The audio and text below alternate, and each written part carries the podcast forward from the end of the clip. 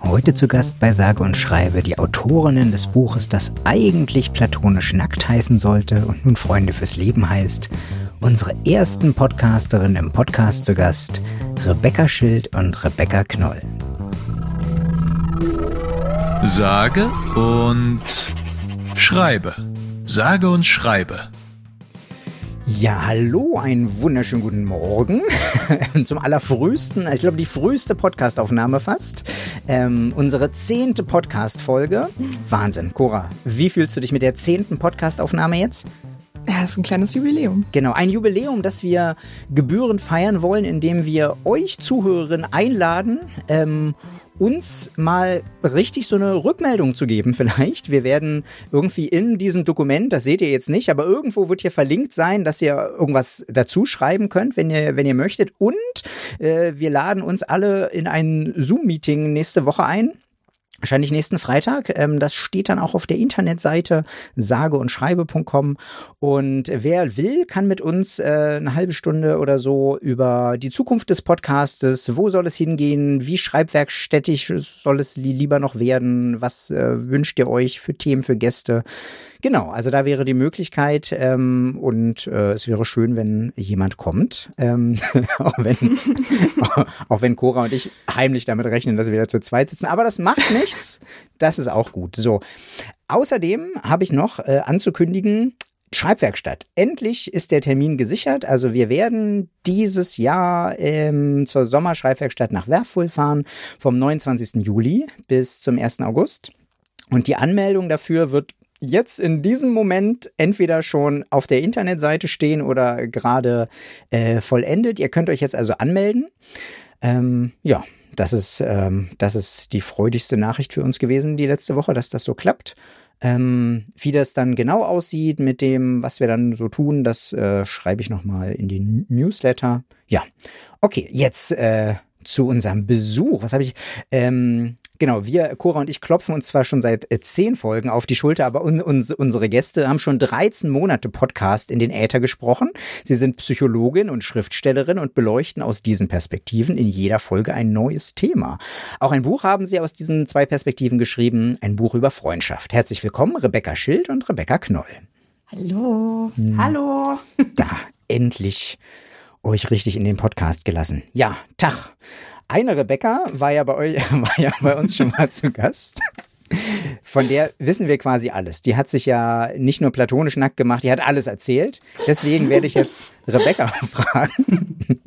Wie, wie ist es denn in einem Podcast über Schreibwerkstätten zu Gast zu sein, wenn man gar nicht auf der Schreibwerkstatt war? Ja, ich habe das gar nicht so ähm, also ich bin eigentlich eher so in Richards Podcast zu Gast jetzt so, der ja für uns, also du machst ja für uns auch Sachen so mit unserem Podcast und irgendwie habe ich gedacht, ach ja, wenn der uns einlädt, dann gehe ich da mal hin. Mhm. Aber ich habe mir da jetzt gar nicht so viele Gedanken zu gemacht, dass es hier um was geht, wovon ich gar keine Ahnung habe. Ja, da, das, da kommen jetzt noch ganz viele Fragen. Da hättest du mal dich aufs Quiz vorbereiten müssen. Also zum Beispiel, kann man denn, wie kann man denn schreiben lernen, wenn man nicht zur Schreibwerkstatt geht? Wie geht das denn? Das, das wissen unsere Zuhörerinnen ja gar nicht. Also ich hatte eine gute Deutschlehrerin in der Grundschule. Oh. Die hat da, denke ich, auch einen Beitrag zu geleistet und meine Eltern und äh, ja. Nicht schlecht. So habe ich schreiben gelernt. So geht das also auch. naja, also man muss ja sagen, ich schreibe ja gar nicht. Also ich bin ja keine Schriftstellerin. Ich habe auch nie ähm, mehr als tagebuchartige Dinge oder irgendwelche Texte für die Schule geschrieben. Also ich sch schreibe nicht. Außer halt dieses Buch da. außer, außer so ein Buch. Also eigentlich nie, sonst immer so ein Einkaufszettel und dann ist es aber ein sehr langer Einkaufszettel geworden. ja. Ähm, und Entlassungsberichte schreibe ich auch. Du bist ja Psychologin, mhm. da musst du doch aber auch viel schreiben. Und an, in, in, mhm. in der Uni musst du doch auch viel geschrieben haben, oder?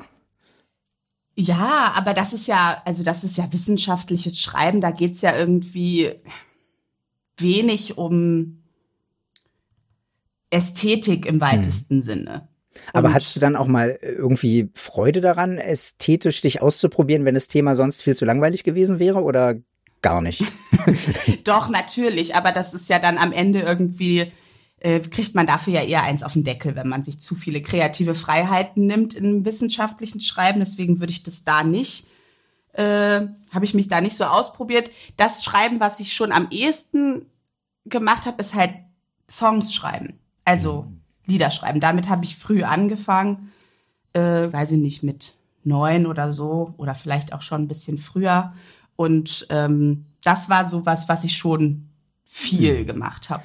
Das ist ja, also unsere Meinung hier im Podcast ist ja die höchste Form des Schreibens auf jeden Fall. Lieder schreiben.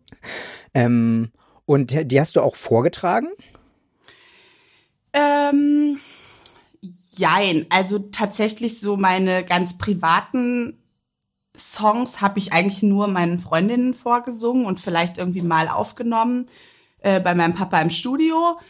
Ähm, aber so richtig einmal habe ich bei einem Konzert ein selbstgeschriebenes Lied gesungen. Und dann habe ich in einem Musicalverein, in dem ich Mitglied bin, da haben wir ein eigenes Musical halt geschrieben und da habe ich viele Songs für geschrieben, die dann natürlich auf der Bühne waren. Aber da stand ich nicht selber auf der Bühne. Ja, Mensch, da wirst du ja angekündigt als kennt keine Schreibwerkstätten, hat nie was geschrieben, dann schreibst du Lieder, bist im Musicalverein. Nicht schlecht.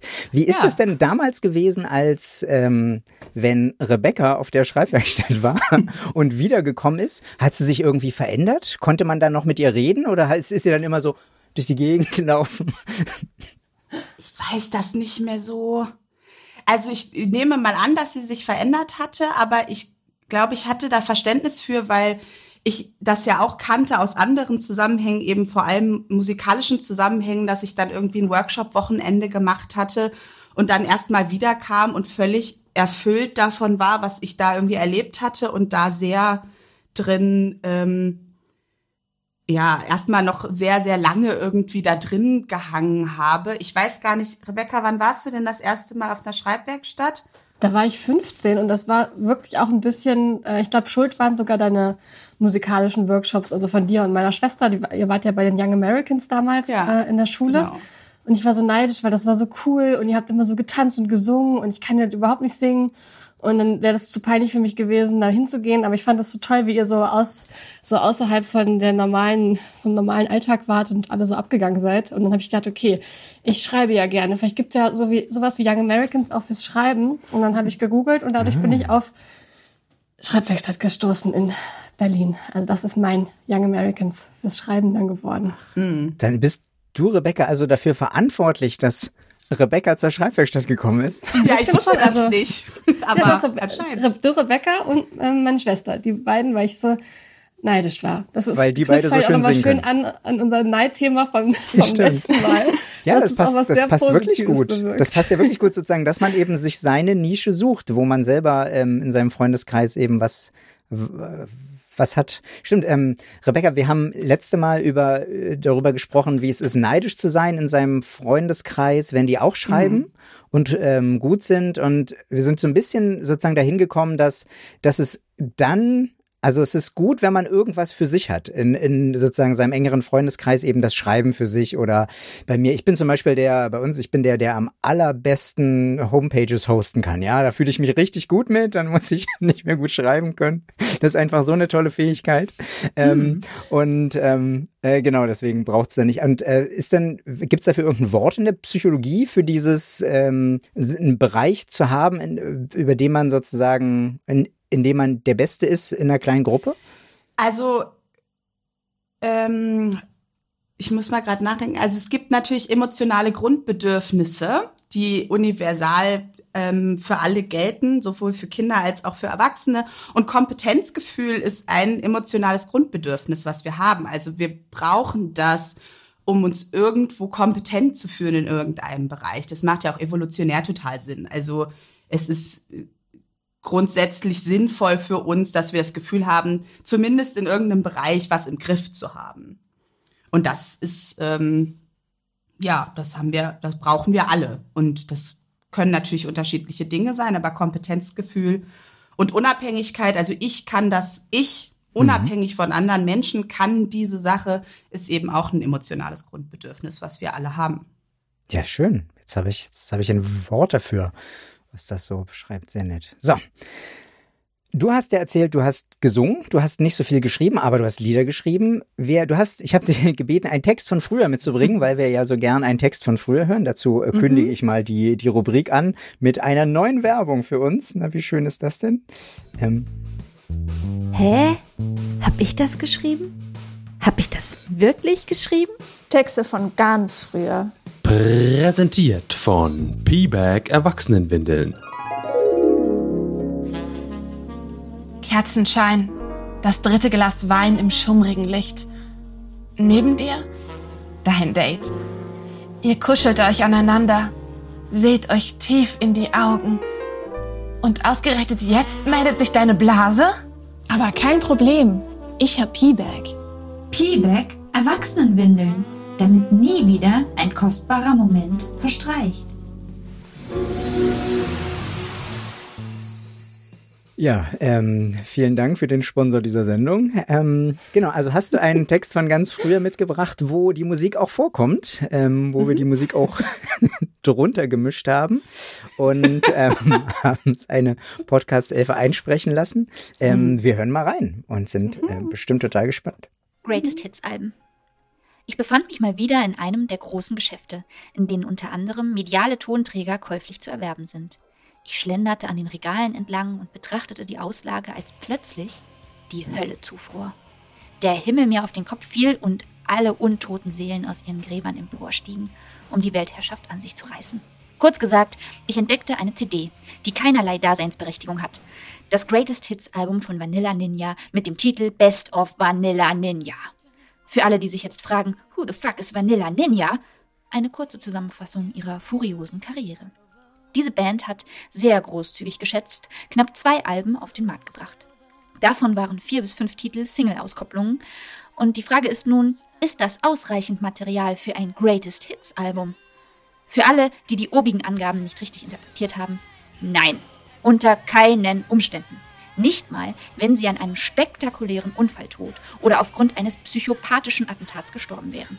Material für ein Greatest Hits Album sind Songs, die ein breites Spektrum an Hörern angesprochen haben und dies immer noch tun, kontinuierlich gehört werden und die Welt um eine anrührende, aufwühlende, innovative, gewagte, spezielle, ungewöhnliche oder auch einfach schöne Melodieführung, Akkordfolge oder Lyrik bereichert haben. Ein Lied über ein blaues Tattoo gehört ganz einfach nicht dazu. Greatest Hits Alben scheinen vom Himmel zu fallen als Rettung für alle Musiker, die keine Inspiration, Lust oder Fähigkeit haben, um länger auf dem Markt zu bestehen. So wird der letzte Atemzug einer Band doch gleich viel schöner. Schließlich geben die treuen und naiven Fans gerne nochmal ihr letztes Taschengeld für Songs aus, die sie bereits im Regal stehen haben, um ihren Stars eine weitere Botox-Spritze zu finanzieren. Der Künstler bringt keinerlei neue Leistung und sackt Unmengen Kohle ein. Es ist eben nicht immer das drin, was draufsteht. Greatest Hits Alben werden gerne in Krisenzeiten herausgebracht. Dann, wenn man weder sich noch der Welt eingestehen will, dass man es einfach nicht mehr bringt, beziehungsweise noch nie gebracht hat. Wenn die Drogenkarriere, der Nervenzusammenbruch, das Unvermögen als Live-Musiker, die Starallüren und der übertriebene Schönheitswahn öffentlich geworden sind. Ein Greatest Hits Album appelliert an die Rührseligkeit der Menschen, an den geheimen Wunsch, die Vergangenheit festhalten zu wollen. Aber mal ehrlich, nicht alles, was wir erlebt haben, ist festhaltenswert. Und der Soundtrack zu diesen Erlebnissen meistens noch weniger. Oder wollen wir wirklich zugeben, dass uns I Will Always Love You zum Weinen gebracht hat? Dass wir und unsere Freunde zum Ketchup-Song getanzt haben und dass Baby One More Time uns aus einem depressiven Stimmungstief herausgeholt hat? Nein, danke. Fazit. Mit einer Best-of-CD unterschreibt man sein eigenes Todesurteil. Der letzte verzweifelte Versuch, sich in dem Gedächtnis der Leute einzuprägen, wird scheitern. Und jeder einzelne Erdenbewohner wird vergessen haben, dass Vanilla Ninja jemals existiert hat. Wenn man versucht, einen Platz in der Welt einzunehmen, der einem nicht zusteht, wird man das irgendwann einsehen müssen. Greatest Hits Alben sind ein jämmerlicher und zugleich hinterhältiger Versuch, mit diesem Versagen Geld zu machen. Und jeder Mensch, der dieses talentfeindliche Verhalten unterstützt, sollte zum Staatsfeind Nummer 1 erklärt werden. Falls es irgendjemanden interessiert. Das mit dem Greatest Hits Album hat nicht ganz so funktioniert. Ja, wir sind schockiert. Die Musik hat man jetzt nicht so gut gehört, weil ich die falsche Datei abgespielt habe, aber das wird man im Podcast gar nicht merken. Da kommt die Musik nämlich dazu. Ja, genau, ich habe nämlich zwei Dateien gemacht, falls uns sonst die GEMA aufs Dach steigt oder so. Mhm.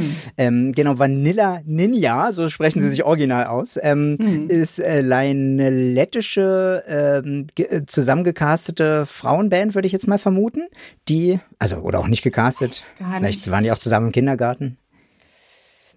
Also die, das weiß ich echt nicht. Die dann eben so, so Musik gemacht haben, so New Metal mäßig oder. Hm, das, was damals halt so Anfang 2000er. Was man so hörte. Was man so hörte, genau. So diese ganzen äh, nordischen Bands mit so engen Lederhosen. Ja, und ich habe gestern ähm, mir ähm, das äh, Lied ähm, auf YouTube runtergeladen und ähm, dazu haben einen Auftritt gesehen, wie sie bei Top of the Pops waren. Ähm, fand ich richtig gut. Also gute, gute Informationen waren, dass die Sängerin, also wird, wird dann so eingeblendet, während sie singen, kommt äh, zusätzliche Star Facts, werden so eingeblendet. Und ähm, die Sängerin hat für ihre, für diese Band ihr Abitur geschmissen, stand da. Und ähm, irgendeine andere, irgendeine Gitarristin oder was äh, hat, hat aber studiert nebenbei noch Medienwissenschaften. das scheint unterschiedlich anspruchsvoll anspruchsvoll ähm, zu sein, die Aufgaben in der Band. Ähm, und dann habe ich noch, noch einen zweiten Song, Leier oder so, reingehört. Und das, das fand ich richtig gut, weil die hatten, glaube ich, direkt vor der Bühne drei Windmaschinen aufgestellt, damit das richtig so macht und das aber trotzdem direkt vor dem Publikum. Also das muss eine seltsame Situation gewesen sein, wo es wirklich gut ist, dass das alles Playback ist. Es muss ganz schön laut gewesen sein, diese Windmaschinen da vorne zu haben. Ja. Mhm. Es ist auch gar nicht so leicht. Also wenn ich mir das jetzt so vorstelle, dass mir eine Windmaschine so ins Gesicht bläst, dann noch dann zu noch Playback singen, zu machen. ja, das geht vielleicht noch, aber tatsächlich zu singen ja. stelle ich mir schwierig vor. Habe ich jetzt noch nicht gemacht, aber ähm, stelle ich mir schwierig vor. Zu welchem Anlass hast du den Text eigentlich geschrieben, Rebecca? Es gab keinen Anlass. Ich war im City Point und habe dieses Album gesehen und mich da so drüber aufgeregt, dass als ich zu Hause war, musste ich erstmal meinem Ärger freien Lauf lassen und habe diesen Text geschrieben. Es war völlig unmotiviert, außer dass diese Situation tatsächlich stattgefunden hatte und ich mich, also ich war so empört darüber, dass ich das erstmal ähm, Weil es klang so vorbildlich, dann noch mit so Fazit am Ende. Da habe ich noch gedacht, ob das jetzt irgendwie vielleicht das ist eine Hausarbeit. Nein. Ich war einfach Medienwissenschaften. Du bist, du bist die Gitarristin. nee, ich war einfach nur so sauer darüber, dass ich das äh, und das ist ja eigentlich der einzige Grund, warum ich geschrieben habe, so, dass ja. ich irgendwie entweder sowas selbstreflektorisches, Tagebuchartiges oder ich musste irgendwie meine Emotionen regulieren. Hm. Und mein Ärger über das Greatest Hits Album von Vanilla Ninja hat mich wirklich den ganzen Tag äh, sehr beschäftigt damals. Schön. Ich musste, ich musste daran denken, ich hatte, ich habe im Zivildienst in der Behindertenwerkstatt gearbeitet und eine der Sachen, die wir gemacht haben, waren CDs einschweißen. Ähm, ganz viel hatten so einen Schweißtunnel und da waren halt auch viele Schlager-CDs dabei und wie die Leute dann so da drauf sitzen, also du siehst diesen mit 40er, mit 50ern halt an, dass ist eigentlich vorbei. Die einzige Chance, irgendwie ohne, ohne Sozialhilfe noch durchs Leben zu kommen, ist, dass irgendjemand diese CD kauft. Und mit dem Wissen dieser Verzweiflung, diesem Blick in dem Abgrund, sitzen sie auf dem, sozusagen, stehen sie auf dem Foto und gucken so in die Kamera so, ich war doch mal toll, oder? Und also dieses, man hat so, so diese Trauer, also man hat sofort verstanden, warum Leute dann nach dem Baumarktbesuch, ähm, nach der Baumarkteröffnung dann vom Balkon springen, weil das ähm, man alles ja. Ja, ja, ja. Also ähm, ich, ich glaube tatsächlich sogar, dass das inhaltlich falsch ist. Ich glaube, die haben mehr Alben rausgebracht. Ich habe extra irgendwie jetzt mal nachgeguckt. Ich habe ja über die jetzt auch schon länger nicht mehr nachgedacht. Mhm. Ähm, aber auf jeden Fall jetzt nicht, das war keine Diskografie, wo sich ein Greatest Hits Album gelohnt hätte. Ja. Aber ich muss da stehe ich also, heute noch zu, zu dieser Meinung. Aber ich muss sagen, ich war, ich war angenehm überrascht. Also sozusagen, ich war, es ist nicht meine Musik, aber sozusagen diese, diese Art von zusammengecastetem Quatsch äh, und irgendjemand schreibt die Musik und dann setzen wir halt vier irgendwelche Leute dahin und machen das dann. Dafür war das alles ganz okay, fand ich. Also es war, es, es war laut, es hatte ein paar, es hatte ein paar Melodien irgendwie, ja. Also, ich muss es mir jetzt auch noch mal wieder anhören. Ich bin da noch nicht so gekommen. Ich habe ein bisschen verzweifelt durch meine irgendwo gespeicherten Texte gesucht, in der Hoffnung, etwas zu finden, was ich dir schicken kann. und dann kam ich nicht nochmal dazu, mir das überhaupt nochmal anzuhören. Ich habe das überhaupt nicht im Kopf, wie das klingt, ehrlich gesagt. Und es war, glaube ich, auch einfach eine ganz gute Projektionsfläche für sozusagen, du bist jung und willst irgendwie ausbrechen und das sind sozusagen immerhin mal junge Frauen, die so laute, wütende Musik machen. Also mhm. insofern, die jetzt vielleicht nicht die allerschönste, allerbeste, aber trotzdem ist es irgendwas, wo man, glaube ich, äh, dazu stehen kann, wenn man das mag irgendwie, ja. Aber ich finde es auch seltsam nach zwei Alben ein Besto. Also das ist fürchterlich, da bin ich voll bei dir.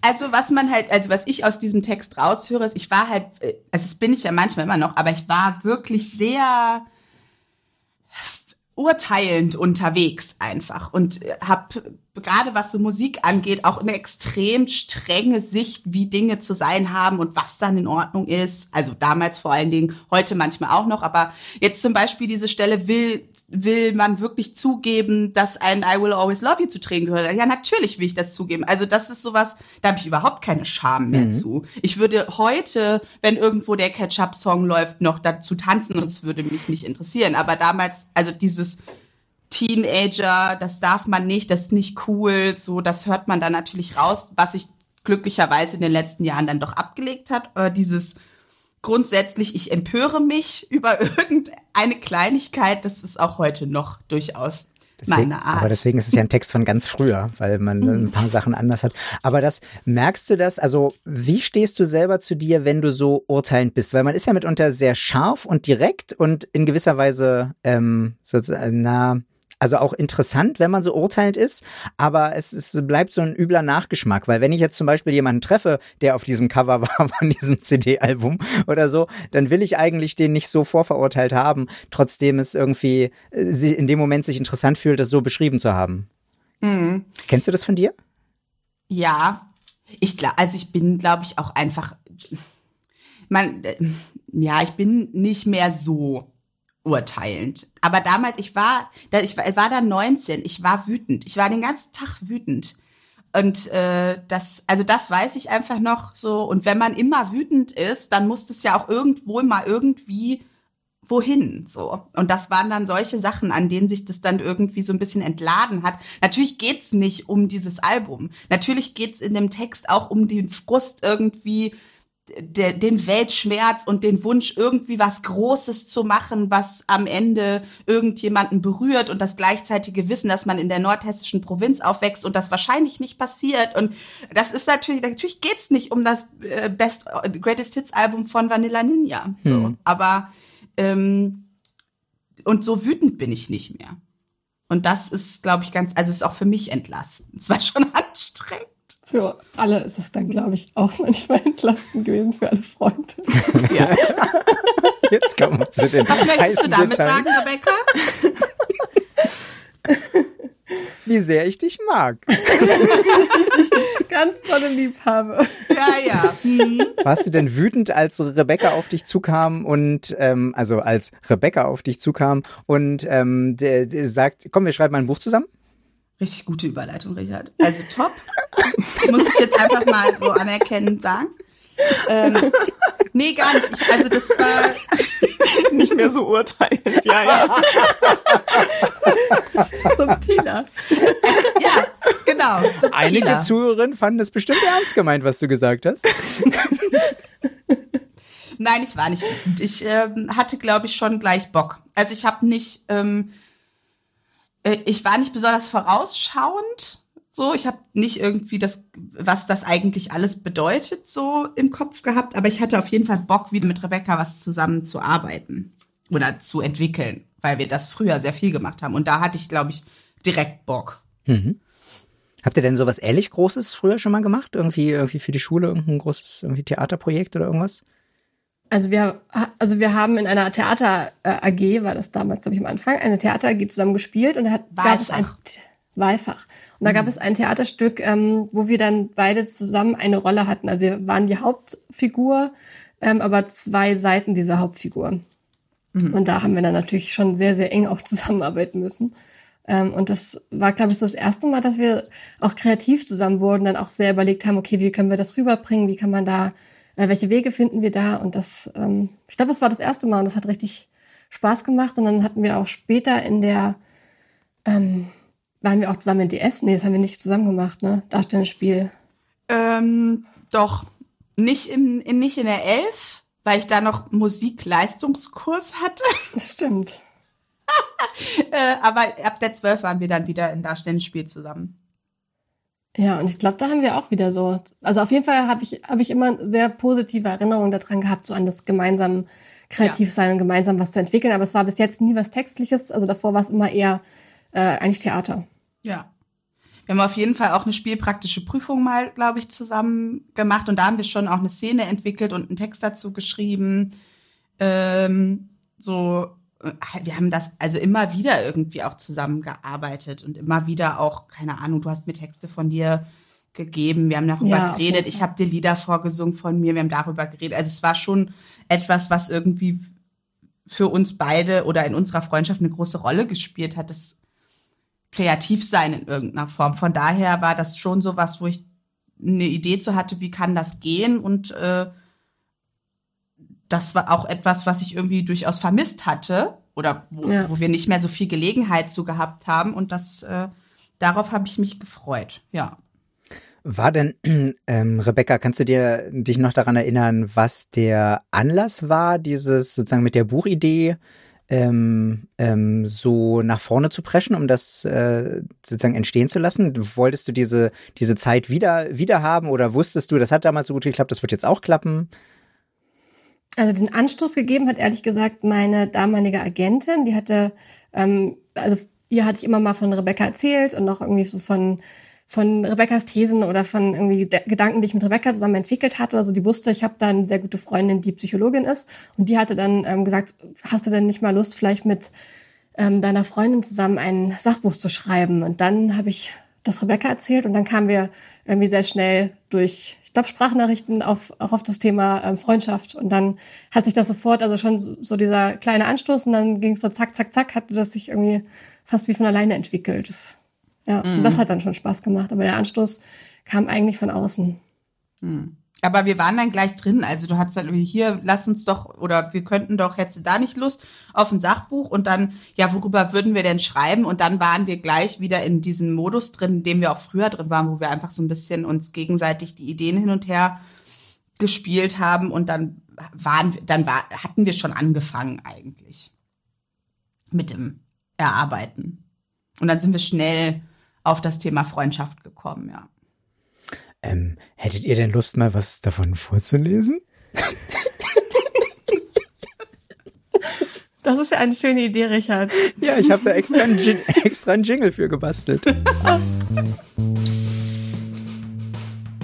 Schnauze, du Balk. Jetzt kommt Literatur. Dann lesen wir ähm, vom Anfang unseres Sachbuchs. Mhm.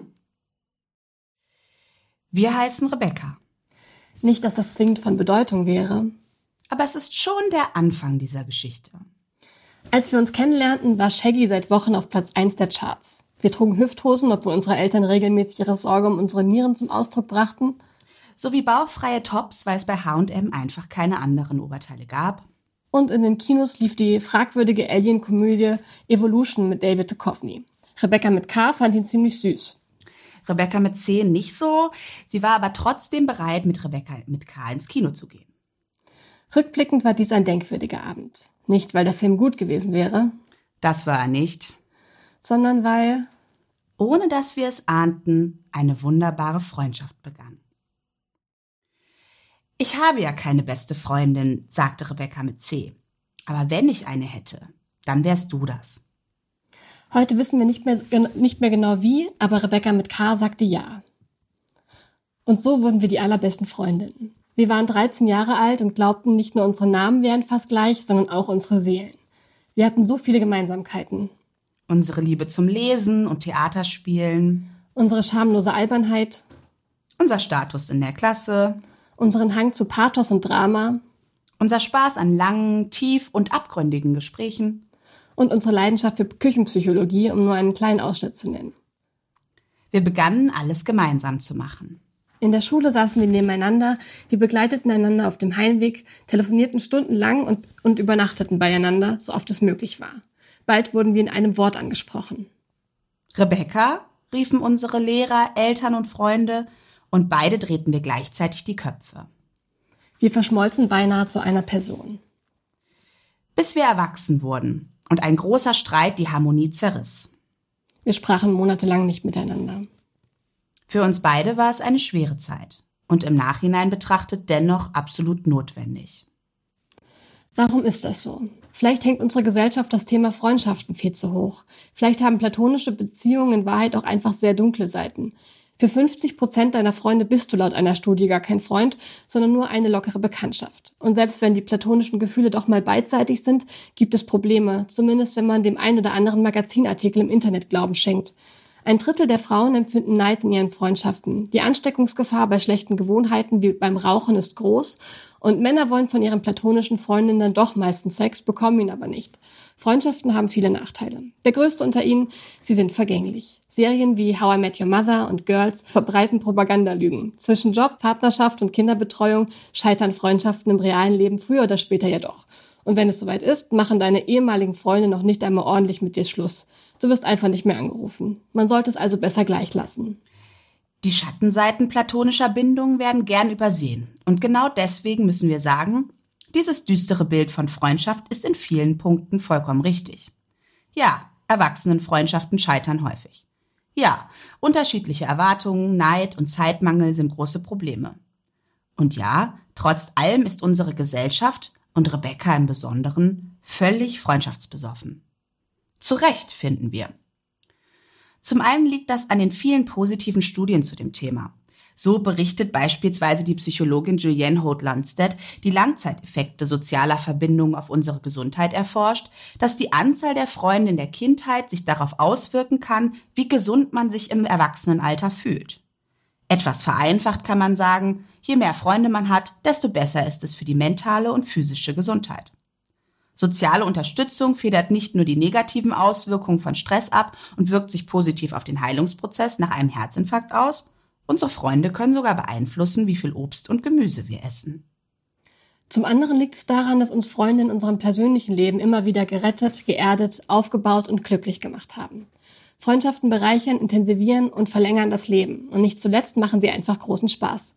Die meisten von uns wünschen sich Freunde wie in Sex and the City. Wir wollen Menschen an unserer Seite, mit denen wir viel lachen können und die uns lieben, wie wir sind, ohne mit uns je einen Orgasmus erlebt zu haben.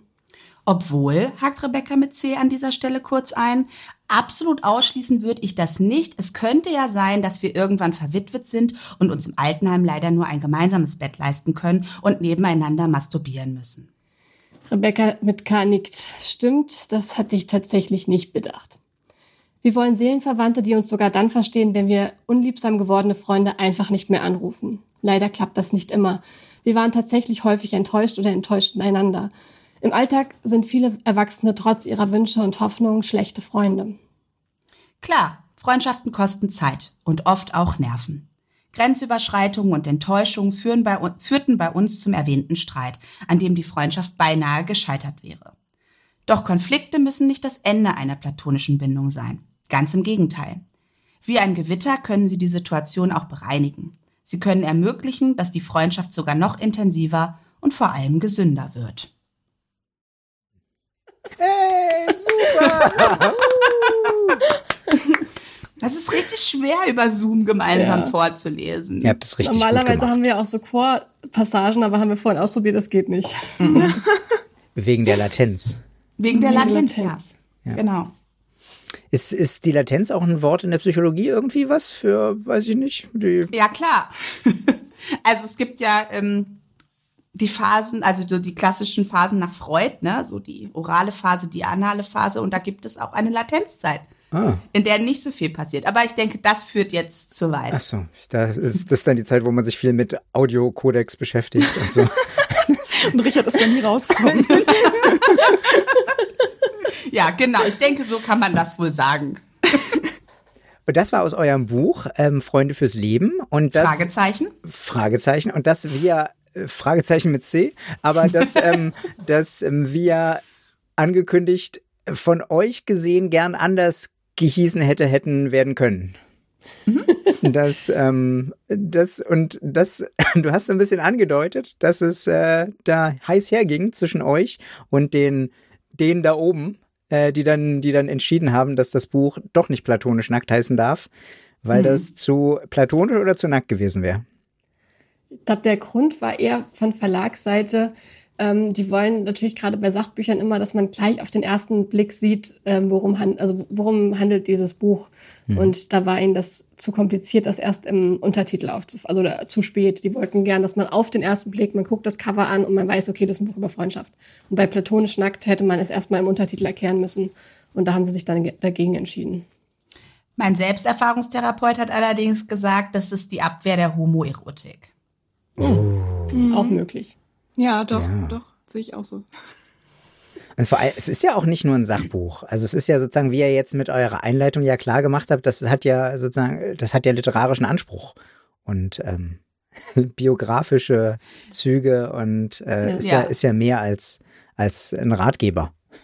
So, ja. liest sich auch so schön weg. Ja. Ich glaube, das ist schon auch ein sehr sehr offenes Buch, wo wir, wo wir sehr persönliche Sachen, also auf jeden Fall über unsere Freundschaften ähm, verraten haben. Ja, und das fand ich halt, also das war dann auch das Schwierige so am Titel. Also einmal bin ich so jemand immer schon gewesen. Für mich ist der Titel total wichtig und ein ganz zentraler Teil der Arbeit. Also wenn ich den Titel hab für einen Text oder so, dann kommt der Rest von selber. Auch so bei ähm, ja bei so Tagebuchartigen Texten, die ich so schreibe, ist irgendwie der Titel immer wichtig und als Ausgangspunkt. Von daher war das für mich schwer, das dann davon irgendwie zu trennen. Und dadurch, dass es sehr persönlich ist und ich glaube, man auch ein Gefühl dafür kriegt, wie unsere Freundschaft so ist und wie wir so sind, fand ich es total schwierig, dass da so ein Titel draufsteht, der, zu dem ich nicht so einen Zugang habe. Also, wo ich das Gefühl habe, der passt nicht zu uns, der passt nicht zum Text und ich verstehe schon, warum der da draufsteht und dass man dann sofort weiß, worum es geht. Aber zu dem, was dann da drin steht, passt es nicht. Und das fand ich, es war so ein Disconnect, den ich total schwierig fand. Mhm. Ja, eigentlich, also Freunde fürs Leben ist ja auch auf jeden Fall ein guter Untertitel. Ähm, aber wäre schön, wenn ihr euren eigenen Titel da hätte draufsetzen können. Ja, das war also, naja, so, äh, da habe ich auf jeden Fall einiges darüber gelernt, wie das so ist im Verlagswesen. Dass das Oder eben. Wer da die Macht hat und wie viel, wie viel dann gar nicht, äh, also an welchen Stellen was entschieden wird, das ist schon auch immer spannend. Ja, weil ich auch gerade was so Titel und Cover angeht, ja auch total urteilen bin. Das war ein scheiß Titel. Warum haben sie sich den denn ausgesucht? Und jetzt weiß ich aber, dass viele Autorinnen und Autoren sich eben die Titel dann am Ende gar nicht selber aussuchen, sondern dass das irgendwie im Vertrieb entschieden wird, ohne tatsächlichen Bezug zur Arbeit. Und das war, war mir vorher überhaupt nicht klar. Also ich hatte irgendwie schon mal das mitgekriegt bei Rebecca, dass das dann irgendwie, dass da mal ein Titel zur Debatte stand und so, aber auch wie sich das dann anfühlt, so war mir, hatte ich vorher nicht, äh, also war mir nicht klar und es war schon sehr desillusionierend im Prozess. Aber jetzt habe ich viel mehr Verständnis für schlechte Titel. du bist jetzt also nicht mehr so urteilend, zumindest nicht gegenüber den, den Personen, die wahrscheinlich nichts dafür können. Genau, also das ist ja immer so, je mehr man über etwas weiß, desto mehr ist man auch in der Lage, verschiedene Aspekte einer Situation zu berücksichtigen und muss nicht mehr so schnell auf so ein Schwarz-Weiß-Urteil zurückgreifen. Wie diese Erkenntnis irgendwann nach der Schulzeit, dass das wahrscheinlich die Lehrer sind auch Menschen, die nach Hause gehen und da irgendwie den Türrahmen streichen müssen und am nächsten Morgen irgendwie müde wieder zur Schule müssen. Ähm, ja, das äh, hat ein bisschen gedauert. Was ich total krass fand, war irgendwie dann jetzt mal so an einen Punkt zu kommen, wo ich dann realisiert habe, dass meine Lehrer also insbesondere denke ich gerade an eine sehr wichtige Deutschlehrerin, die wir hatten, dass die in unserem Alter war. Die war ja so alt, wie wir es jetzt sind, als die uns unterrichtet hat. Ach, krass, ja. Und diese Vorstellung also finde ich jung. Ja, ja, ja, total jung. Und das finde ich aber so eine abstruse Vorstellung, weil die mir damals so alt vorkam. hm, da hast du dich damals getäuscht ja, eben. Und das ist irgendwie echt total verrückt. So. So, äh, zu total ähm, äh, heißen Themen kommen wir jetzt gleich noch mehr. Mal gucken. Die oh, ah, ich, heiße Kartoffel. Ah, heiß, heiß, heiß, heiß, heiß. Genau, als Frage mitgebracht, ein bisschen wieder noch zu dem Buchtitelthema zurückgehend, aber ähm, mit was anderem gewürzt, nämlich ähm, wenn man so ein Buch schreibt, das äh, biografisch ist, ähm, veröffentlicht man sich auch ein bisschen. Also so wie wir uns auf Instagram auch äh, nicht nur platonisch nackt machen, auch im Podcast. Wir beide haben, wir, wir, wir beide, wir, wir vier haben alle einen Podcast, wo wir alles Mögliche ausplaudern. Und die Frage ist, warum? Also sozusagen, man macht sich verletzlich und äh, auf der einen Seite ist äh, die Frage, warum warum macht man das so? Wie, was ist der Gewinn? Ähm, und wie gefährlich ist das? Also was hat man überhaupt davon? Bringt das was? Ähm, es bringt ja kein Geld. Also so viel bezahlen uns P-Back Erwachsenenwindeln nämlich nicht. Und ähm, ähm, Spotify äh, entlohnt euch auch noch nicht so kräftig. Warum, warum äh, machen wir das? Warum veröffentlichen wir uns so? Und äh, ja, was, was sind die Gefahren? Das ist so der, die große, grobe heiße Kartoffel. Möchte mal jemand reinbeißen? Rebecca? Oder wartest du darauf, dass ich starte? Ey, sonst startest doch eigentlich immer du. Ach so, okay. Ähm, ich hatte aber gerade auch einen Gedanken. Ja, dann, dann starte du doch mal. Wir sind ja hier zu Gast. Also mein, mein ähm, spontaner erster Gedanke war, ähm, dass ich es immer so verlockend finde, gerade Instagram oder auch so Podcast ähm, als Anlass zu nehmen für auch ein bisschen Kreativität. Also unsere Podcasts haben ja auch viel mit Kreativität zu tun, weil wir uns ein Thema ähm, aussuchen, das uns beschäftigt und dann lassen wir uns da ja auch in Gesprächen da so, ähm, also erörtern wir dieses Thema und sind dabei, finde ich, ja auch in gewisser Weise kreativ. Und auch Instagram ist für mich so verführend, weil man dann, man kann da ja so seine Fotos machen, die dann noch ein bisschen selber gestalten, dann irgendwie dann noch was dazuschreiben, noch irgendein wackelndes Bild reinmachen. Also das ist ja schon auch so, man kann sich ja so ein bisschen auf einer ganz niedrigschwelligen Ebene auch kreativ austoben und ich finde das immer sehr verführerisch. Und dann, ja, und das ist immer nur, ach so, das, das kleine bisschen kann ich ja schon verraten, das macht ja nichts. Und hier noch, ein klein, noch eine kleine Information, das äh, ist jetzt, dazu stehe ich ja auch. Und das, ja, das, ja, es rutscht dann immer mehr so rein, glaube ich. Also diese Art von Veröffentlich Veröffentlichungsdruck, die sozusagen befördert in dem Fall die Kreativität für dich, weil du das dann irgendwie zu Ende machst, das Bild zu Ende malst quasi, beziehungsweise das Foto und den Post zu Ende bastelst? Ja, es ist irgendwie ein schöner Anlass, äh, sich so zu überlegen, okay, wie kann ich jetzt davon erzählen? Von mhm. diesen Überlegungen oder von diesem Moment oder ja, wie, wie kann ich das, ähm, wie kann ich davon erzählen? Und das ist ja irgendwie auch eine Grundfrage, die man, die man sich ja beim Schreiben ständig stellt und da hat man nochmal ein anderes Medium, um sich die anders zu stellen und das anders ähm, zu erfüllen. Das ist aber noch sehr nett. ja, das war mein erster, meine erste Gedanken dazu. Aber glaubst du nicht, dass du es mal bereuen wirst in 20 Jahren, wenn dann plötzlich die anderen dich auf Dinge ansprechen, die du vor 20 Jahren geteilt hast, wo du denkst, das solltest du eigentlich nicht wissen, du, wir sind nicht in dem, in dem Status unserer Beziehung, dass du sowas von mir wissen darfst, dass wir müsste sich in Freundschaft erst erarbeiten mit der Zeit. Du darfst nicht einfach nachgucken, wann mein Hund äh, sozusagen zu mir gekommen ist und wieder gestorben ist oder so. Das darfst du ja. noch nicht wissen, das habe ich dir noch nicht erzählt. Ja, auf jeden Fall. Ich hatte auch mal einen, also das wird auf jeden Fall passieren und das passiert auch jetzt schon manchmal, dass ich denke, ah, also zum Beispiel hatte ich eine Lesung ähm, und dann kam dann ein ganz netter Herr zu mir, der ähm, so DIN, auf DIN A4 große Fotos ausgedruckt hatte von mir aus dem Internet, ähm, wo er dann Unterschriften haben wollte. Also es war so ein Autogrammjäger. Und ich glaube, das gibt's ja ganz, ganz oft Menschen, die, ähm, die sich da vor Veranstaltungen irgendwie, ach, da kommt der und der Mensch, ähm, Vielleicht wird er irgendwann mal berühmt sein, vielleicht auch nicht, aber ich drucke einfach schon mal vorsorglich ein paar Fotos aus und lass mir Autogramme geben. Ähm, aber der Moment, der war schon so ein bisschen, also der war ganz lieb und ich, der hat, also ich will jetzt auch nichts gegen diesen Menschen sagen, aber es war ein gruseliger Moment. Und wir hatten den ja auch, Rebecca, zusammen, als wir, mhm. ähm, da hatten wir im Talier eine Signierstunde mit unserem Buch.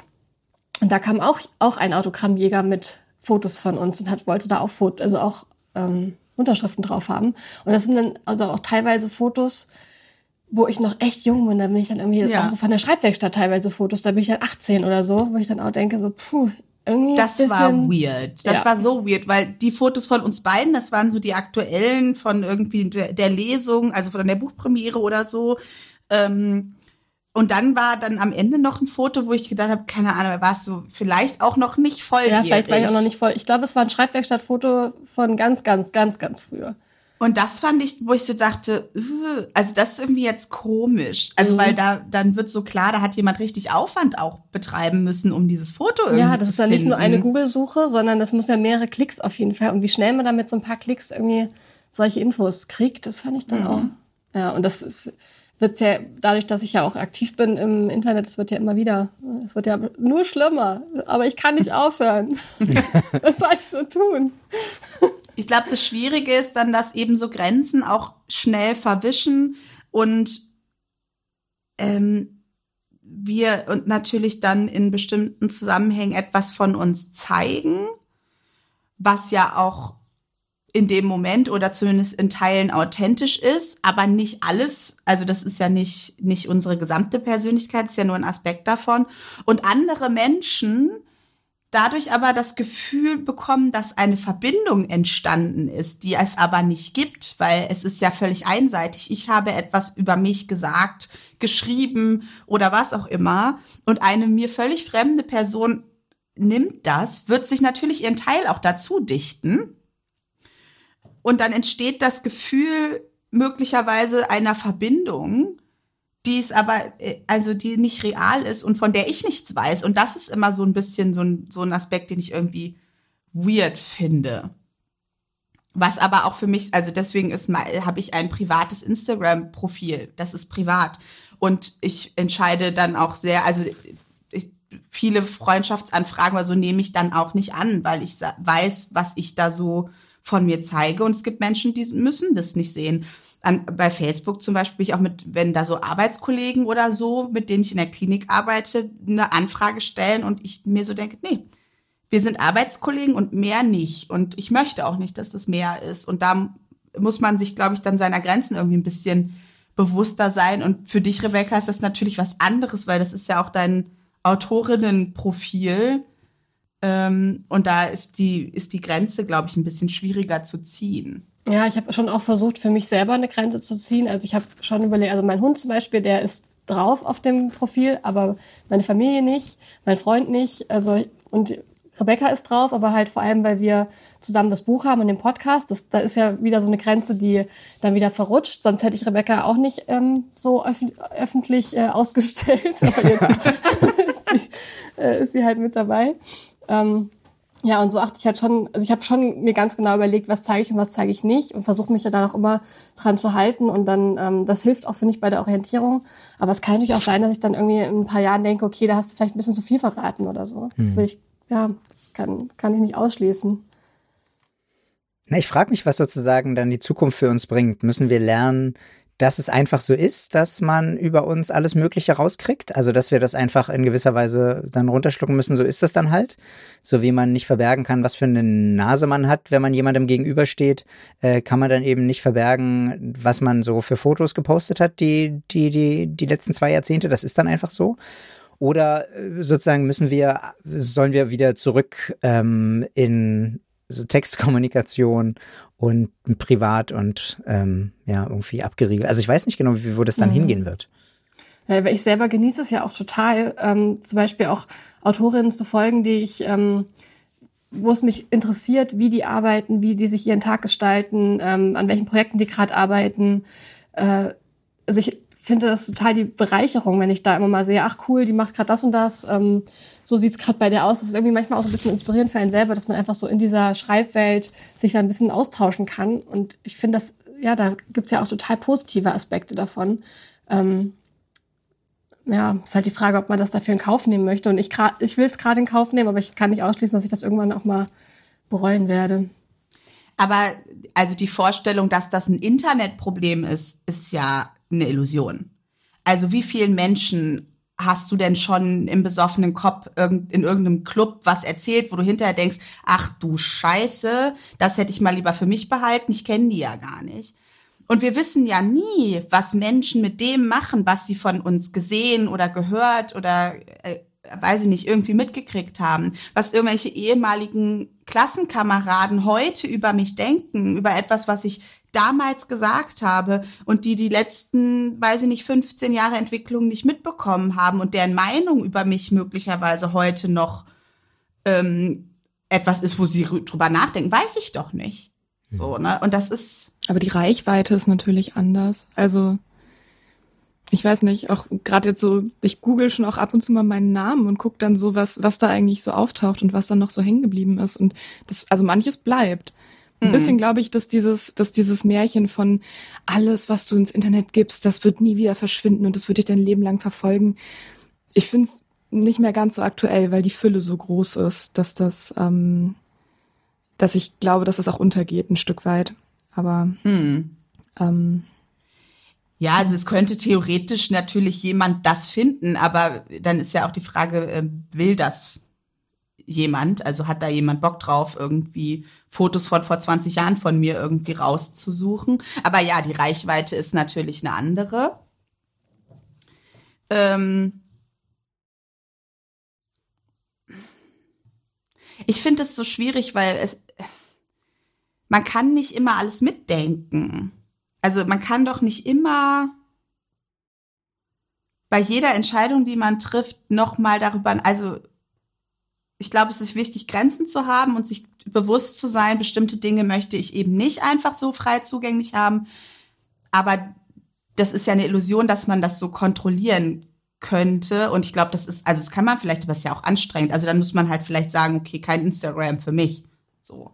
Aber man kann sich dem auch nicht mehr komplett entziehen. Also das ist ja irgendwie eine Realität, die jetzt parallel zum echten Leben einfach da ist. Und auch irgendwie, also gerade jetzt, ich stelle mir das für Rebecca mit K zum Beispiel auch ähm, als Autorin total wichtig vor, diese Vernetzung und dieses Präsentbleiben im Internet ähm, zu behalten. Und ich kenne das von mir mit der Kunsthochschule natürlich auch irgendwie so, dass das total wichtig ist, visuell präsent zu sein, sich zu kennen, sich zu vernetzen, jetzt auch gerade dann über Corona, wenn man das nicht live machen kann und vor Ort. Ähm, da spüre ich auch einen Druck, dem nachzukommen. Auf meinem Insta Instagram-Profil passiert gerade nicht so viel, aber ich habe eigentlich das Gefühl, ich sollte das ändern, eben auch gerade, um da zu bleiben. Hm. Flora, du hast ja vorher auch schon im Vorgespräch so ähm, davon gesprochen, wie seltsam das dann ist, wenn das aus dem Zusammenhang rausgerissen wird, die ähm, die Sachen, also irgendwie Bilder von sich, die man in einem anderen Zusammenhang ähm, hochgeladen hat und die da total Sinn gemacht haben. Und wenn die, und ich glaube, das Problem ist ganz oft, wenn das an einem anderen Punkt plötzlich dann auftaucht. Also mhm. wie jetzt, wenn Bilder von mir, wo ich 15, 16 bin, aus der Schreibwerkstatt, dass die damals im, äh, in diesem Zusammenhang andere Teilnehmer oder andere Teamerinnen haben auch Bilder da und man, ähm, man stellt halt gerade hoch, wer gerade dabei ist, hat das Sinn gemacht, aber dann halt zehn Jahre oder 15 Jahre später ähm, auf einer Lesung macht, es ist so aus dem Zusammenhang gerissen und macht dann da keinen Sinn mehr. Und das ist halt, glaube ich, das, was dann so gruselig wird, wenn es so komplett äh, rausgeholt wird aus dem, aus dem eigentlichen Umfeld. Und ich glaube, da, äh, damit haben wir dann oft zu kämpfen.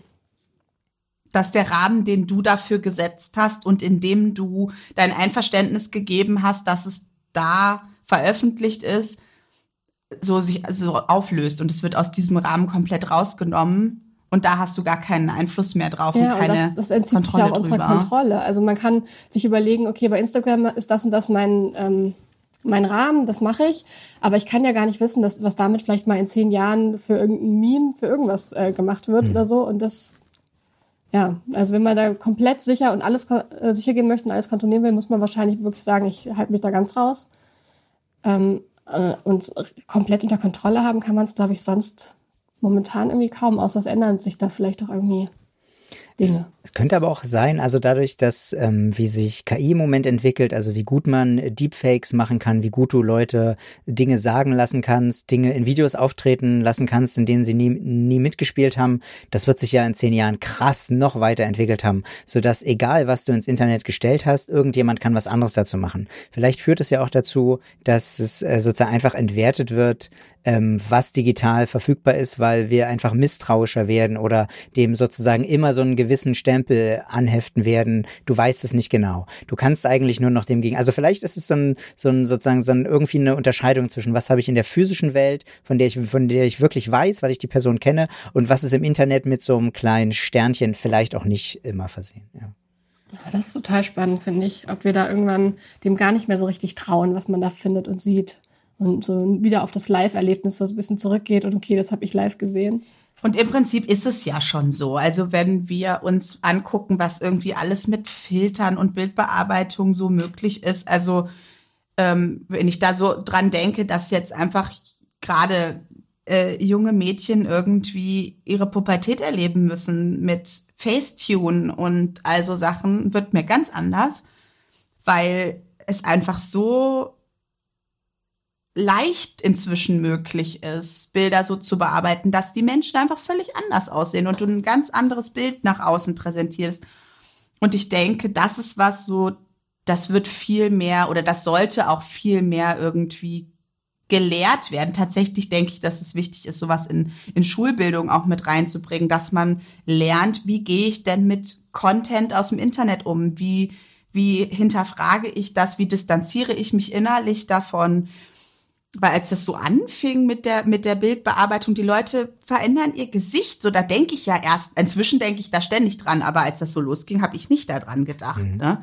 Oder dann ist dir nicht so richtig klar, wie viel Filter ist es denn jetzt? Und dann denkst du, alle Menschen sehen immer wunderschön aus, nur du nicht. Mhm. Und das, also das ist ja. Wieso hab nur ich Hautporen?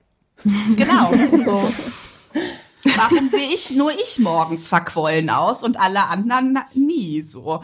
Und das ist, ähm, glaube ich, was, was einfach auch tatsächlich, da müssen wir einen Umgang mit lernen. Und das muss irgendwie also glaube ich, auch früh gelehrt werden, weil es wird immer früh. Also wenn ich mir vorstelle, ey, mit 19 oder so und ich hätte dann schon so Instagram gehabt oder mit 13 oder was, ey, nee. Mhm. Aber vielleicht, also das, die, die, die letzten zehn Jahre waren ja extrem geprägt von so einem Reality-Bezug. Also wir folgen eben, sozusagen, wir gucken äh, im Fernsehen Sachen, die so tun, als wären sie echt. Ähm, wir folgen Leuten auf Instagram, die so tun, als wären sie echt. Ähm, und sozusagen werden dadurch natürlich extra verklärt, weil das ist ja genauso nicht, nicht echt wie ein Film, aber sozusagen es spielt sich anders. Und vielleicht hört einfach jetzt die Zeit so langsam auf, wo man das nachvollziehbar verkaufen kann, dass das echt ist. Also vielleicht mhm. hört es auch nicht auf, vielleicht dauert das noch zehn Jahre, aber, aber, und, ja, mal gucken. Naja, also es ist ja vielleicht schon echt, aber kuratiert. Also es ist halt nie das ganze Bild. Und das ist, glaube ich, die Schwierigkeit. Wenn ich sage, das ist der Ausschnitt, der ist authentisch. Also das ist, ich sag mal, eh immer so ein, so ein, so ein Problem oder so eine ja, Herausforderung, der ich, der ich mich stellen muss, weil ich jetzt schon sagen würde, an der Arbeit ähm, bin ich in meiner professionellen Rolle als Psychologin, aber authentisch in dieser Rolle. Und mhm. im Podcast gibt es ein bisschen mehr Überlappung mit meinem Privatleben, als dass das in der, also an der Arbeit ist. Aber auch da bin ich in meiner Rolle als Psychologin mit einem bisschen privateren Einschlag, aber dennoch authentisch. Und wenn ich aber irgendwie mit meinen Freundinnen mich unterhalte, bin ich auch in einer bestimmten Rolle, aber authentisch. Aber es ist natürlich nicht das ganze Bild. Mhm. Und so ist es ja auch auf Instagram auch. Man kann eine authentische Facette von sich zeigen, aber es ist immer, man hat ja immer die Möglichkeit zu entscheiden, wie stelle ich die jetzt dar, welche Facette zeige ich, welche nicht. Und wenn es aber von den Rezipienten sozusagen als ganzes Bild, ich weiß, wer das ist, weil diese Facette ist das gesamte, die gesamte Persönlichkeit, dann wird es, glaube ich, einfach schwierig. Und da muss man sich von abgrenzen, so, dass man eben auch nicht zum Beispiel der Verführung erliegt, sagen, ach, ich muss jetzt aber beweisen, dass das nicht alles von mir ist. Es gibt auch noch was anderes oder so. Könnt ihr mir noch folgen? Ich konnte ja. mir kurz nicht mehr folgen. Auf der anderen Seite ist es ja so, solange man in dem Moment authentisch ist, selbst wenn es nur eine Facette von ihm ist, ist es leichter mit der später umzugehen, wenn die wieder, wenn die wieder vorgekramt wird. Selbst wenn es was ist, was aus dem Kontext gerissen ist. Ja. Ähm, ja, aber das ist auch Selbstvertrauen, dass man ja nicht einfach irgendwo kaufen kann. Ja. Aber das, denke ich, ist tatsächlich auch ein wichtiger Punkt. So, so oder so versuche ich es Hand zu haben, dass ich kann dann irgendwie vielleicht auch mal daneben gegriffen haben oder irgendwie eine Formulierung gewählt haben, die ich schwierig finde, aber solange ich irgendwie weiß, ich bin da authentisch gewesen, mm, ich habe mir viel Gedanken darüber gemacht, so auch gerade beim Buch, da stehen ja persönliche Sachen drin. Was mache ich denn oder wie gehe ich denn damit um, wenn dann möglicherweise Patienten von mir irgendwann kommen und dieses Buch in der Hand halten und sagen, guck mal, habe ich gelesen. So, ne, also wie kann ich mich denn da positionieren? Und mir hilft es dann immer sehr, mich daran zu orientieren, ist es authentisch meins? Mhm. Und wenn es authentisch meins ist, kann ich auch in der, zum Beispiel in der Patientenbeziehung sagen, ja, so, ne, und trotzdem aber auch eine authentische Grenze ziehen, weil das meine Themen oder Informationen über mein Privatleben gehören da nicht hin. Und aber ich glaube, so eine authentische Haltung hilft dann auch, damit souveräner umzugehen. Hoffe ich. Ich hatte doch nicht das Problem in einer, also, in einer Sitzung. erstens authentisch sein, zweitens sich später verzeihen, was man früher gesagt hat, weil man versucht hat, authentisch zu sein und drittens anderen nicht glauben, was sie im Internet posten. Fertig. ja, von also nur ich gegessen. bin authentisch im Internet und alle anderen nicht. Ach, na gut. Ähm, ich würde die Kartoffel hier noch so ein bisschen rumdampfen lassen und nochmal in den Briefkasten gucken. Ist das okay für euch? Ja. Post! Post, Post, Post, Post, Post, Post, Post, Post, Post. Der Briefkasten. Wir haben ein paar tolle Fragen im Briefkasten. Eine davon kommt von Samira und sie fragt, welches berühmte Duo repräsentiert euch am besten? Wie zum Beispiel Tim und Struppi, Bonnie und Clyde oder Honey und Nanny? das ist eine schöne Frage.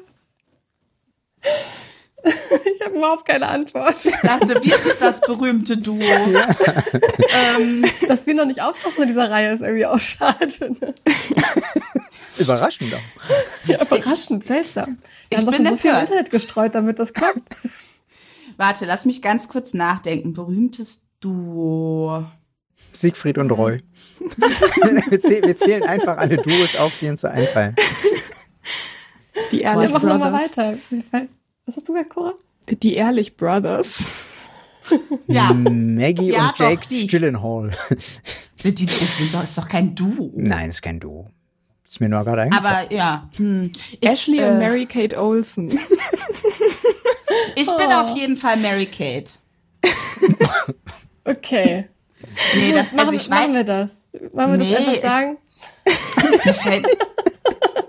Müssen wir hinterher nochmal gucken, ob die Quizfrage richtig beantwortet wurde. Scheiße. Welcher Duo-Typ bist du? Stimmt, da könnte man so einen Psychotest ja. machen. In der Bravo. Marissa Cooper und Summer Rogers, je nach Tagesform immer abwechselnd. Ich habe gar Aussie? keine Ahnung, wer das ist. Bin ich ja. ausgestiegen. Aussie, ich habe es gemerkt, von Aussie, Kalifornien, oh von der Serie. Juhu. Ja. Wer Aber jetzt? Naja, also am Anfang bist du Marissa und ich bin Summer, aber mhm. als es dann, als Marissa dann so abrutscht, würde ich sagen, nee, ich finde Marissa eigentlich scheiße, das lass das mal lassen. Ach, schade. Ich dachte, wir hätten jetzt die Antwort gefunden. Wir sind Marissa und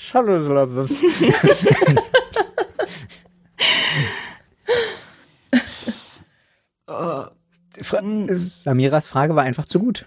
Ja, ja. aber ich finde die Darf ich, lass noch mal darüber, lass uns da noch mal ähm, drüber nachdenken. Beim, Vielleicht fällt uns da noch was Wir laden euch noch mal ein, den Podcast, dann reden wir zwei Stunden, überlegen wir dann verschiedene Duos, klappern wir ab und vielleicht bereiten wir bis dahin diesen, diesen Fragebogen vor. Diesen sozusagen, wir stellen euch 15 Fragen und dann hinterher werdet ihr sehen, welchen, welcher Duotyp ihr seid. Gute Idee. Das finde ich gut, ja. Wie so der Myers-Briggs Personality Test oder so. Mhm. Mhm. Gute Idee, Duotyp. Ja, es ist auf jeden Fall zu viel versprochen, das werden wir niemals machen, aber das ist eine gute, aber es ist eine gute Idee. Super Idee, ja. Also ich bin vor allem total entsetzt, dass schon die erste Frage uns derartig aus dem Konzept bringt, dass wir keine Antwort darauf finden. Ja, und von hier an wird es noch viel schlimmer. Stimmt's, Cora? Ja. Äh, okay, vielleicht ist die nächste aber ein bisschen besser zu beantworten. Welche neue Seite habt ihr durch den Podcast aneinander kennengelernt? Neue Seite. Neue Seite. Also wir kennen nicht leichter zu beantworten. Ja, ist auch nicht leicht, weil wir, wir kennen uns halt echt Podcast gut. Also schon auch schon echt lang. Also wir kennen uns ja seitdem wir zwölf sind. Also wir haben, kennen uns ja schon länger, als wir uns nicht kennen in unserem hm. Leben. Ich hätte jetzt gesagt, vielleicht begegnen wir uns im Podcast und durchs Buch auch ein bisschen mehr auf einer professionellen Ebene, die wir sonst noch nicht so mitgekriegt haben. Also schon im Vorbeigehen, aber ähm, ich glaube, wir kriegen mehr Einblick ins Arbeiten vielleicht der anderen. Mhm, ja, wir tauschen uns mehr auf jeden Fall auf einer sachlichen Ebene aus, was sonst ähm, sprechen wir ja, also jetzt, wenn es privat ist, auf jeden Fall eher über eher über emotionale Themen, sage ich mal. Und im Podcast sprechen wir ja auch viel über Sachthemen, über die wir jetzt sonst nicht äh, uns eine Stunde unterhalten würden. Ähm, also, aber ich muss aber auch sagen, ich habe es jetzt auch nicht so, dass ich dann denke so, boah, ich bin total überrascht über die Art und Weise, wie Rebecca jetzt darüber denkt. Das war ich jetzt auch nicht. Nee, also ich, also ich finde es aber schon spannend, weil ich glaube, mehr Einblick so gekriegt habe. Also ich kriege ja dann im Zweifelsfall beim Testlesen so das Endergebnis oder das Zwischenergebnis, aber so deinen Prozess kriege ich weniger mit. Da habe ich ein mhm. bisschen mehr Einblick, glaube ich, drüber gekriegt. Ähm, aber sonst hat mich jetzt auch nicht so, also nicht so, dass es mich total überrascht hätte. Ja, ich glaube, eine neue persönliche Seite habe ich, hab, also habe ich jetzt nicht kennengelernt. Das ähm, hat sich, also das ist alles ganz authentisch. Ähm, Wir sind uns halt schon echt authentisch begegnet im Leben. So. Ne? Genau, aber halt, also auf jeden Fall habe ich auch mehr Einblicke auch so in deinen therapeutischen Alltag bekommen. Also wie ähm, läuft das eigentlich mit den PatientInnen, äh, eigentlich Patientinnen bei dir alles nur ähm, ab und ja, wie gehst du da auch mit schwierigen Situationen um oder äh, ja, solche Sachen. Ich glaube, das ist, da habe ich auf jeden Fall mehr Einblicke bekommen. Mhm. Und beim Testlesen, Rebecca, hast du ähm, da irgendwie Dinge entdeckt, so dass du dachtest, oh, dass sie sowas schreiben würde, hätte ich nie gedacht. Ja, tatsächlich schon. Also ich habe das Testlesen ja gar nicht so früh angefangen. Also Blaue Nächte war jetzt, ähm, wann ist rausgekommen? 2000 20, also Anfang 2020. Ja. Und ich habe es 2018, glaube ich, hast du es mir zum Testlesen oder so gegeben. Mhm. Äh, das war das erste Mal, dass ich Test gelesen habe. Ähm, und das Buch danach hat mich tatsächlich sehr überrascht, weil ich sehr viel gelacht habe und ich gar nicht so, also gar nicht gedacht habe, dass, was heißt nicht gedacht? Ich weiß schon, dass Rebecca lustig ist, aber ähm, ich, das war nicht so ihr Stil bis dahin so zu schreiben. Das, und das hat mich sehr überrascht. Das hat aber, glaube ich, dich auch überrascht, Rebecca. Ja, dass du das lustig fandest. Fand super. Das, das war ernst gemeint.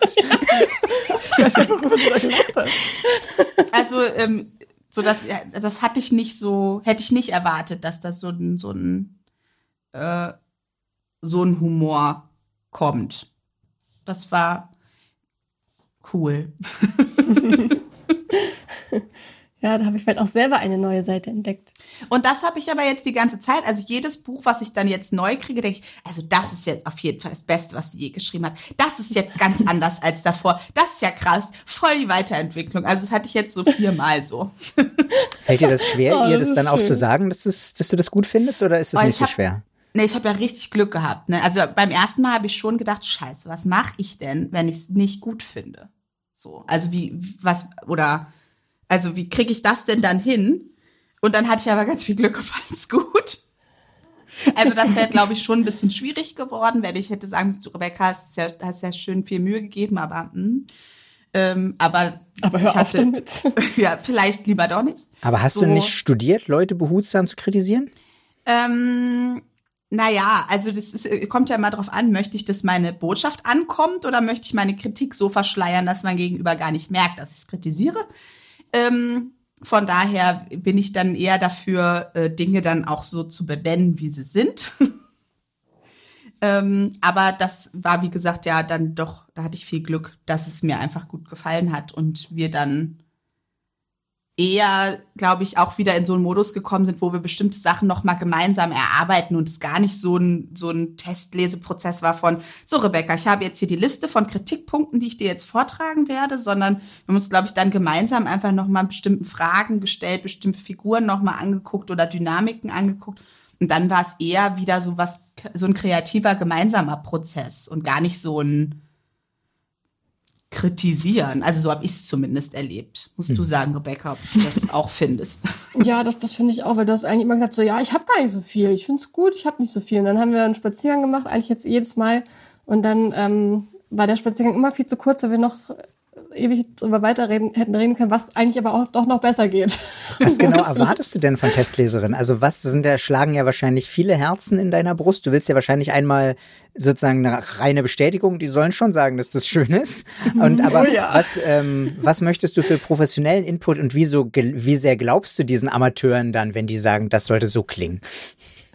Ähm, also einmal ist, glaube ich, schon so ein wichtiger Punkt, äh, so finden, also wenn das jetzt die Menschen, die mich, die mich mögen, wenn die schon nicht gefesselt wären und die das nicht gerne lesen, dann ist schon mal irgendwie ein Problem. Also auf jeden Fall bei den Menschen, die ich mag und die ähm, so ein Genre überhaupt in Betracht ziehen würden zum Lesen. Also das ist, das ist natürlich auch nochmal ganz wichtig, wenn da jetzt, wenn das eine Geschichte ist, die eigentlich diesen Menschen gar nicht interessiert, dann ist es natürlich auch schwierig. Aber wenn, also ich finde, wenn, also die Menschen, die mich mögen und die das Genre mögen, ähm, da ist ja erst, erstmal das Wichtigste, lesen die das gern, finden die das spannend oder nicht. So, das ist schon mal das, äh, die erste wichtigste Erkenntnis. Und dann, ähm, und dann geht's weiter so in die Punkte rein. Ähm, Gibt es irgendwo Stellen, wo man aussteigt? Ist es irgendwo zu, ähm, ja, zieht es sich irgendwo zu sehr oder ähm, ist irgendwas zu holprig? Versteht man also irgendwie auch logische Lücken? Versteht man irgendwo vielleicht gar nicht, warum die Figur sich jetzt hier so entscheidet oder was zwischen den beiden Leuten eigentlich die ganze Zeit los ist? Versteht man das? Ähm, ist das rübergekommen, was ich sagen wollte? Ähm, ja, und ich finde es da auch total wichtig, dann die Gespräche dann danach oder auch wenn ich dann selber mir bei irgendeiner Sache unsicher bin, so hast du es eigentlich verstanden oder geht das zu schnell, geht das zu langsam, sich darüber austauschen zu können. Kannst du dich konkret an Sachen erinnern, die du dann nochmal, wo du dann nochmal in den Text gegangen bist, aufgrund so eines Gesprächs? Eine Rückmeldung?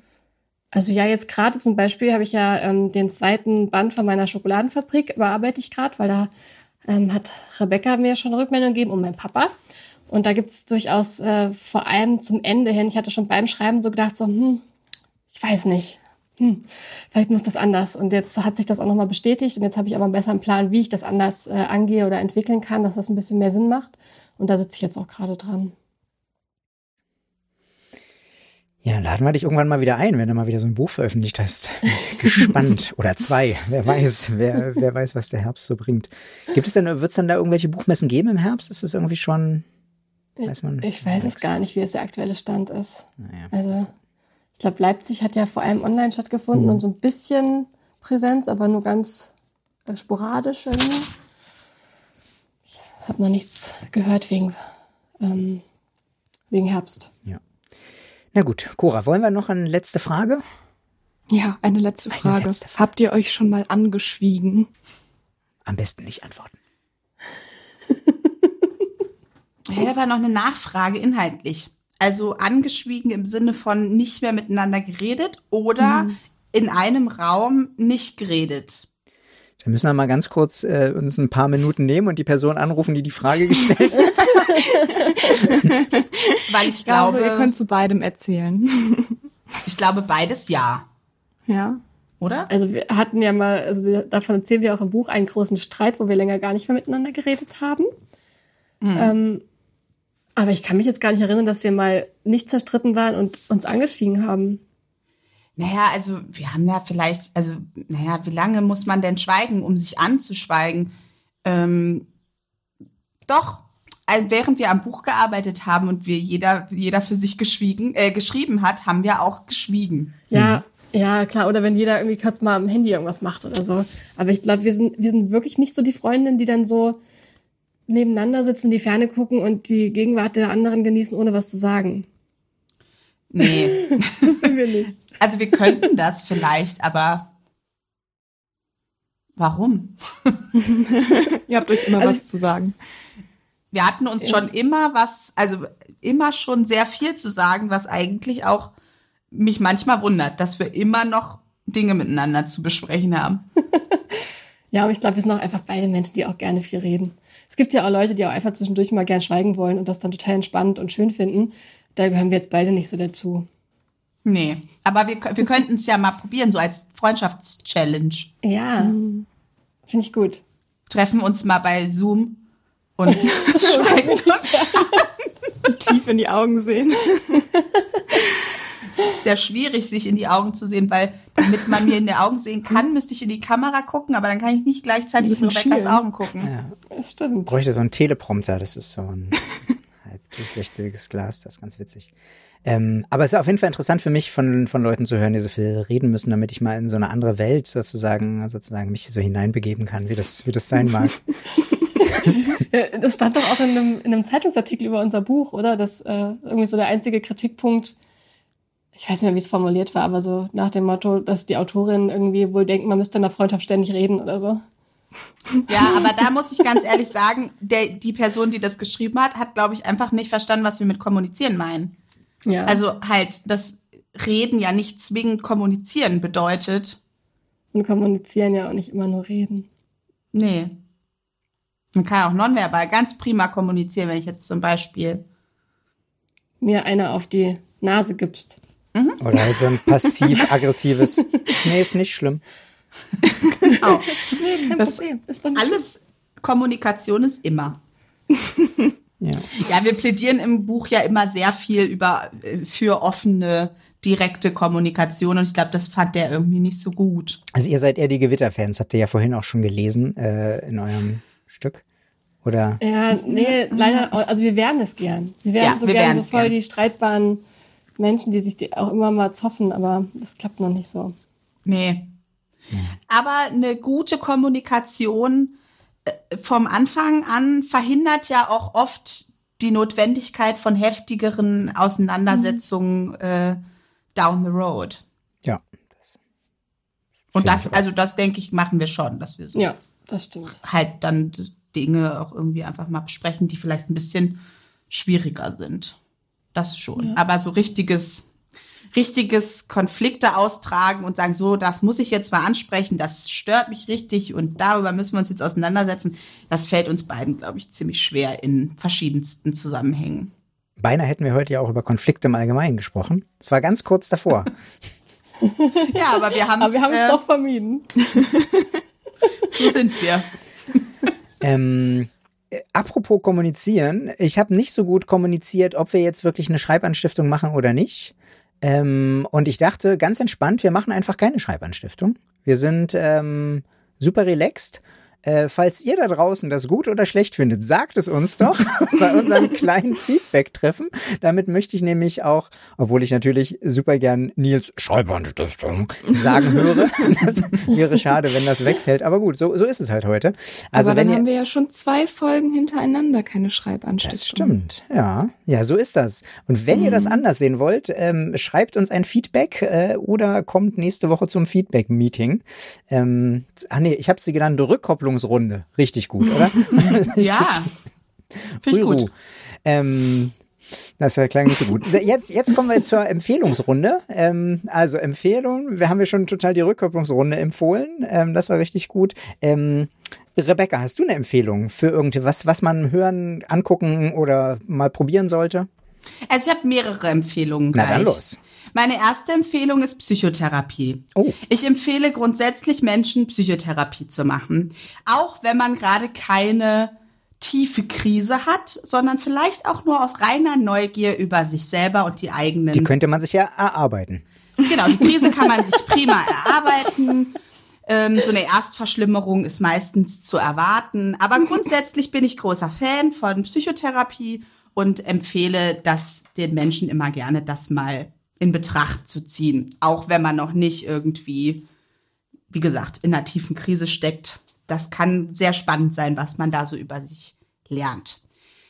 Dann empfehle ich selbstverständlich natürlich ähm, ein Buch, und zwar Band 1 der Reihe Die Schokoladenfabrik mit dem Titel Die Tochter des Apothekers erscheint im September, ich glaube am 21. September und ähm, ich hatte die Ehre, das schon lesen zu dürfen.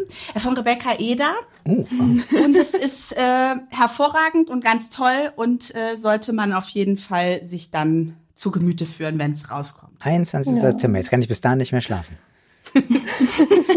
und dann habe ich überlegt, weil du das gestern so gesagt hattest mit irgendwie Musik. Und dann habe ich mir tatsächlich auch Musikempfehlungen überlegt. Und zwar durchaus auch Musikempfehlungen, die ich sinnvoll finde für Menschen, die schreiben. Und zwar empfehle ich, es ist jetzt vielleicht gar nicht so, ähm, naja, aufregend, aber für Autorinnen empfehle ich auf jeden Fall die beiden Alben Folklore und Evermore von Taylor Swift weil das vom Storytelling extrem gut ist. Es ist unglaublich, wie sie mit einfachsten Details ein Bild zeichnet.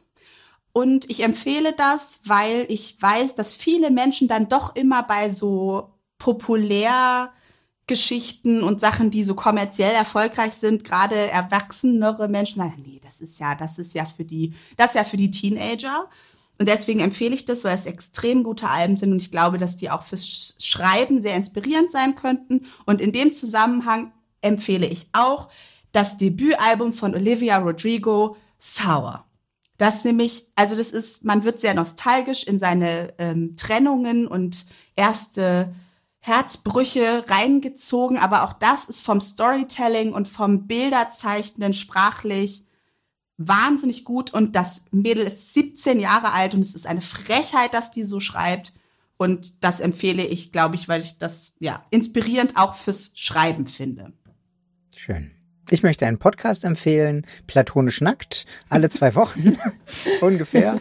Genau, kann man sich anhören. Da sprechen Rebecca und Rebecca ähm, über verschiedene Themen aus, äh, aus der Perspektive einer Psychologin und einer Schriftstellerin. Äh, kann ich auf jeden Fall empfehlen. Ähm, Rebecca, hast du, hast du auch was mitgebracht zum Empfehlen? Ähm, ich hatte es total vergessen, aber jetzt habe ich mir spontan was überlegt. Ähm, und zwar empfehle ich einen Podcast, der schon abgelaufen ist, aber den kann man ja immer noch hören.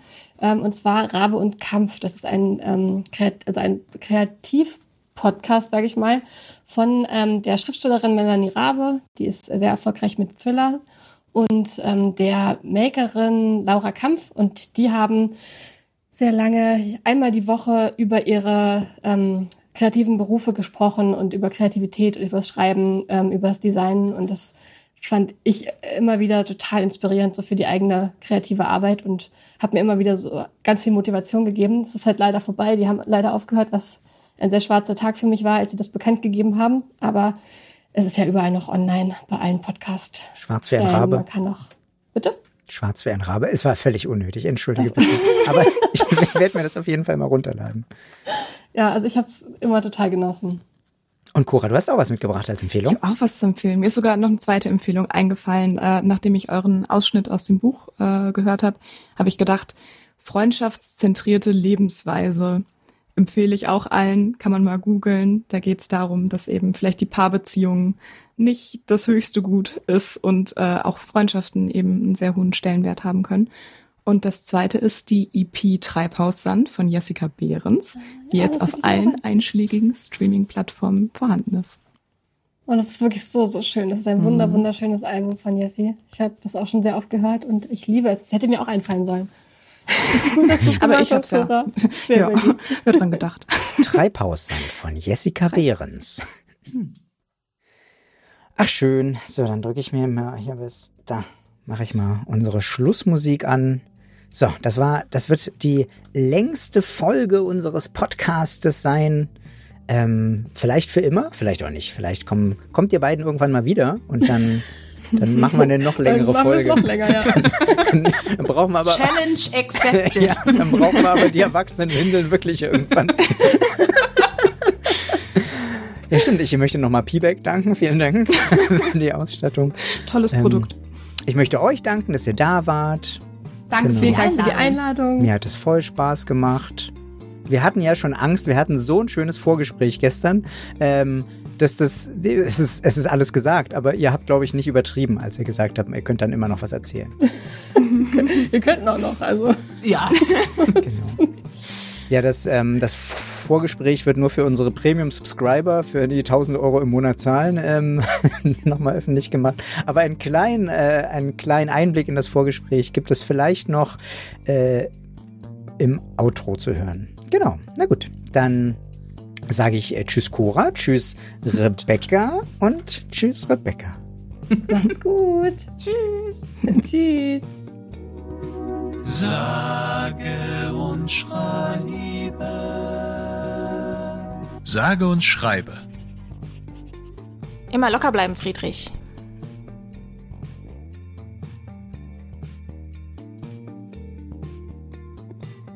Ja. Oh, das war auch schön, als die Blasmusik nochmal hinten rauskam. ist halt unglücklich formuliert. So, und das kommt dann ans Ende des nächsten Podcasts. es ist selbstreferenziell, es ist unfassbar witzig.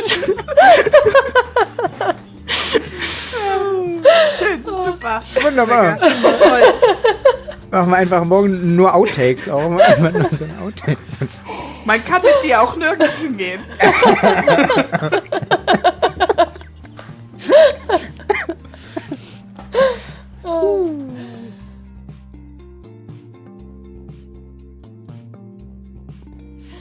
wir haben ja schon so, wir haben oft den Versuch gestartet, die Leute dazu zu bringen, mit uns zu interagieren. Mhm. Sie tun es einfach nicht. Nee. Und mhm. inzwischen habe ich dann auch so das Gefühl, dann fickt euch doch alle, es ist mir auch scheißegal, was ihr wollt. Ihr, die kommentieren ja nicht mal bei uns in, auf Instagram, nicht mal. Ja. Oh, das war auch schön, als die Blasmusik nochmal hinten rauskam.